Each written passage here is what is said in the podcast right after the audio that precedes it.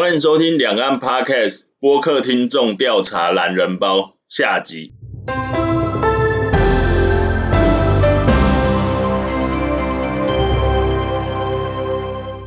我接下来要和你分享的内容，引用的资料来源分别是台湾知名的 Hosting 平台 SoundOn 跟知名网络媒体 Inside 联合发布的 SoundOn 二零二零 H1 Podcast 产业调查报告。以及中国的第一个聚焦播客的线下活动品牌 Podfest China 所发布的 Podfest China 二零二零中文播客听众与消费调研，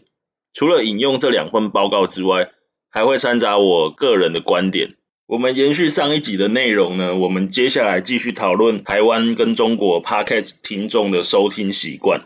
那在台湾的 Podcast 听众当中呢，有将近三十趴的听众订阅超过十个节目。那超过九十五趴的听众有始终追踪的节目，那这代表了就是听众的粘着度蛮高的。那我自己比较常追踪的话是百灵果跟瓜吉的这个 podcast 的节目，我觉得蛮喜欢。然后呢，再来呢，台湾听众在收听 podcast 目的的前三名大概是娱乐休闲，然后找跟兴趣相符的题材，然后还有提升专业领域的知识。那偏好的节目主题呢？前三名依序是社会与文化，然后新闻时事跟政治，然后再来是娱乐八卦，还有喜剧搞笑。那有八十趴以上的听众偏好聊天型的节目形态哦。那中国方面的话呢？中国方面是比较倾向好奇心，然后还有兴趣所在以及实用性，然后还有一些是粉丝去追星的这个倾向。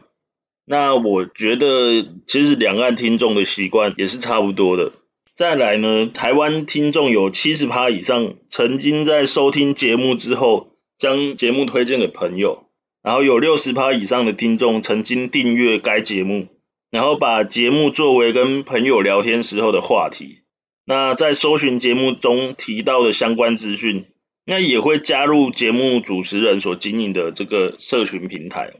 中国的话呢，是有大概七十八趴以上的听众曾经将节目推荐给朋友，那有七十六趴以上的听众曾经订阅该节目，这两个数字呢，都比台湾听众还要来得高一点。至于在听众消费行为方面呢，台湾听众有八十五趴以上支持 Podcast 产业发展广告植入形态的获利模式，那有六十趴以上的听众支持发展付费订阅形态的获利模式。那在中国的话呢，是有高达八十八趴以上的听众支持 Podcast 的产业发展，然后是以广告植入的方式来呈现。那另外台湾听众所偏好的广告类型前三名依序是节目主持人口播广告，然后节目冠名以及聚焦品牌或是产品而展开的节目内容。听众偏好的广告位置前三名依序是片头、片中以及片尾。所以这样看起来，感觉把广告放在片头是一个比较好的做法。至于在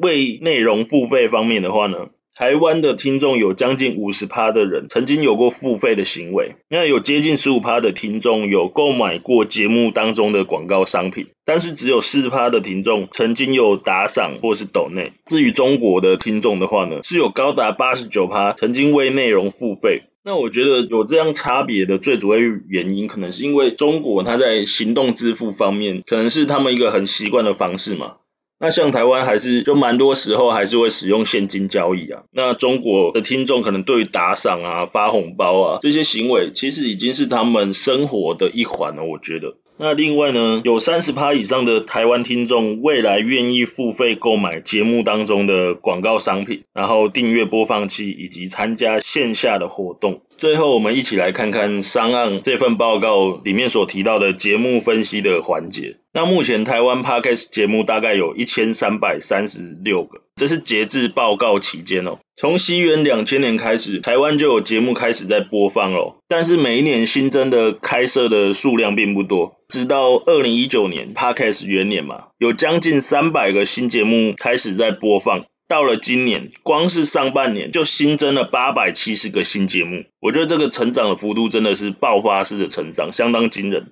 在今年四月开始呢，每个月就有超过一百档以上以上的新节目成立哦，然后这个数量还是持续在上升当中。那以目前台湾现有的 Podcast 节目类型呢，以流行还有艺术是最多的，其次来看的话是社会跟文化。那听众偏好高，但是目前节目比较少的类型缺口是新闻时事跟政治，然后还有自我成长以及生活经验。朋友，假设你想要开 Podcast 的话呢，或许可以从这个缺口把这个缺口填补起来嘛，你就可以去做新闻时事跟政治类，或者是自我成长跟这个生活经验类。然后呢，有一个比较有趣的一个现象哦，就从今年四月开始，大型、中型、小型节目。开始出现比较大的流量的分歧，大型节目快速的成长，到了今年七月所发布的平均单集流量已经达到了四万三千，那平均每个月的成长率是高达了六十七趴，自己觉得是因为今年四月开始有很多新的节目出现嘛。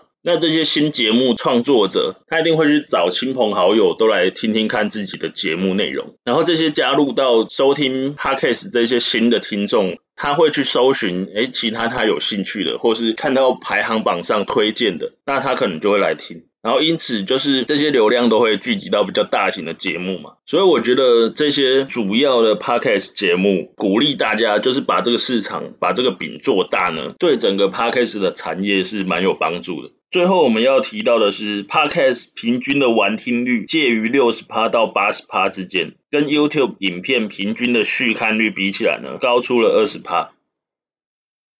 接下来我们还是补充一下中国的 Podcast 市场的现况。那根据中国媒体报道，虽然荔枝啊、喜马拉雅还有蜻蜓这些音讯平台都有提供 Podcast Hosting 的功能，但是 Podcast 的节目内容呢，并不是这些音讯平台的主要业务。最有商业价值的内容呢，依然是有声书的智慧财产权。今年中国有声书的市场规模呢，将达到人民币七十八点三亿元。那受到这个因素影响呢，各个音讯平台的资源呢，自然会倾向有声书，然后以及知识付费这一类大规模，然后更容易变现的这些用户市场。因此，在没有办法获得资源的扶持之下呢，会阻碍了中国 Podcast 从用户原创内容转化成为专业生产内容的进程。美国的 Podcast 市场之所以可以达到目前的商业化程度呢，是离不开专业生产内容的帮助。虽然目前中国的线上音讯的市场用户规模已经达到四点二五亿人，但是大陆的 Podcast 节目内容还有用户依然是比较小众的哦。那根据 Podcast 搜寻引擎 Listen Notes 的统计，截至今年的五月份，英文的 Podcast 节目总数高达八十三万个。但是中文的 Podcast 节目总数只有超过一万个而已。好，我们今天的正事就聊到这边。接下来我想和你闲聊一下。那因为呢，昨天晚上我去一家夜店嘛，然后早上玩到早上才回家。那我去听了表演，表演组合叫做 G Double Two，是有饶舌加上 R&B 的双人组合。他们有跟陈芳语还有高尔宣合唱。所以昨天就是陈芳语跟高尔宣也到现场当他们的神秘嘉宾，那现场是蛮嗨的，也玩得蛮开心，就造成了我今天比较晚更新。不过我还是有维持日更的节奏。那希望之后呢，我可以把这录制声音啊跟后置的作业时间压缩在两个小时之内，这样我就应该可以很稳定的去输出我的这些 podcast 的节目。好，我们今天的 podcast 就到这边。如果喜欢我的内容的话，欢迎订阅以及分享给你的亲朋好友。而且最近我在看我的上岸后台啊，就是我发现确实有一些听众好朋友，就是有订阅我的 podcast，然后在收听量方面的话呢，也有慢慢的微幅成长当中。就感觉上也是有一些听众好朋友，就确实有把我的节目分享给他们的亲朋好友。那套一下中国的政策用语。其实我不希望我的 Podcast 节目是大水漫灌，我希望我的节目是细水长流。那我在这里也要特别的这个感谢订阅我，然后或者是分享我 Podcast 节目的这些听众好朋友，就是你们的这些动作啊，就是对我来讲是一个蛮大的鼓励。那特别是在这个刚开始起步的阶段，呃，我觉得就蛮温馨的，很谢谢你们。好。我们今天的 Podcast 就到这边。如果喜欢我的内容的话，欢迎订阅以及分享给你的亲朋好友。我们下次再聊，拜拜。